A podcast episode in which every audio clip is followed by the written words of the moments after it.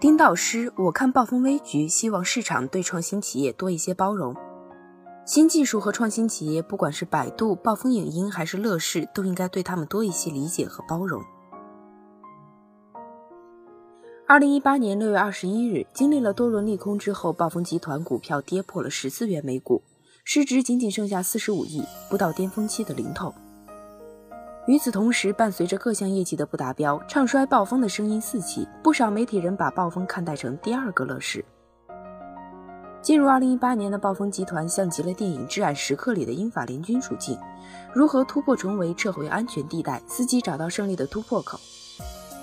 暴风掌门人冯鑫之前也公开表示了收缩的观点，我们以后不谈铁三角，暴风电视、暴风影音、暴风魔镜。二零一八年到二零二零年，我们内部和外部只对外说一件事，就是暴风电视正在进行业务收缩、专注焦点业务的暴风影音需要重新调整一番。电影《至暗时刻》里的英法联军收缩撤退时，等来了群众和政府救援的船只、医药、食物、临时安置地以及鲜花和掌声。而现在的暴风影音同样的境遇，却遭到了我们媒体人的冷嘲热讽以及吊打。似乎此时此刻批判暴风成了政治正确。二零一八年六月二十一日下午，我接受吴晓波频道采访，谈了我对当前暴风境遇的一些看法。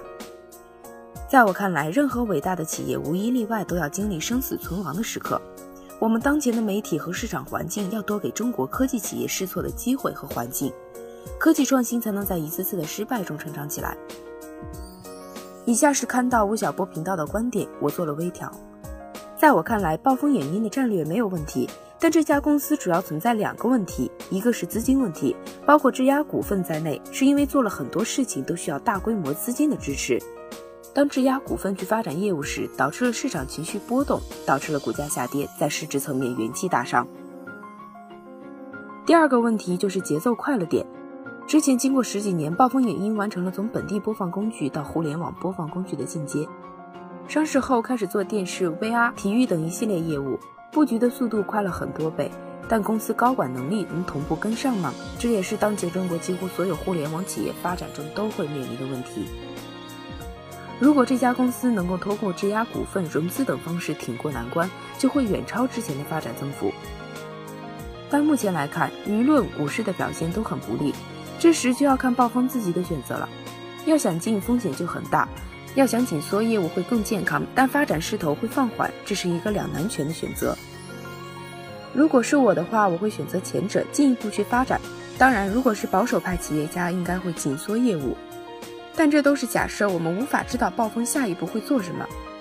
现在暴风专注 TV 业务也是一时无奈之举，挺过难关才有资格进行后续业务拓展。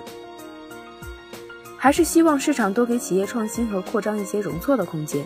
美国的几大科技巨头无一例外都是在一次次失败的尝试中起来的。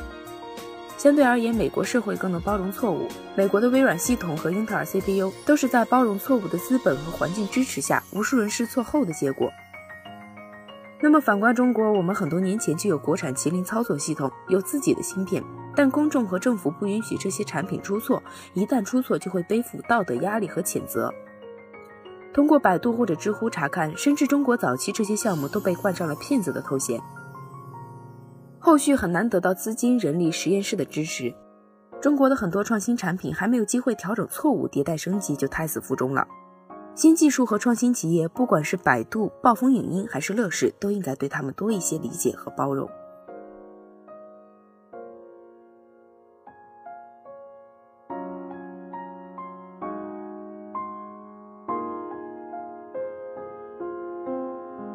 Oh.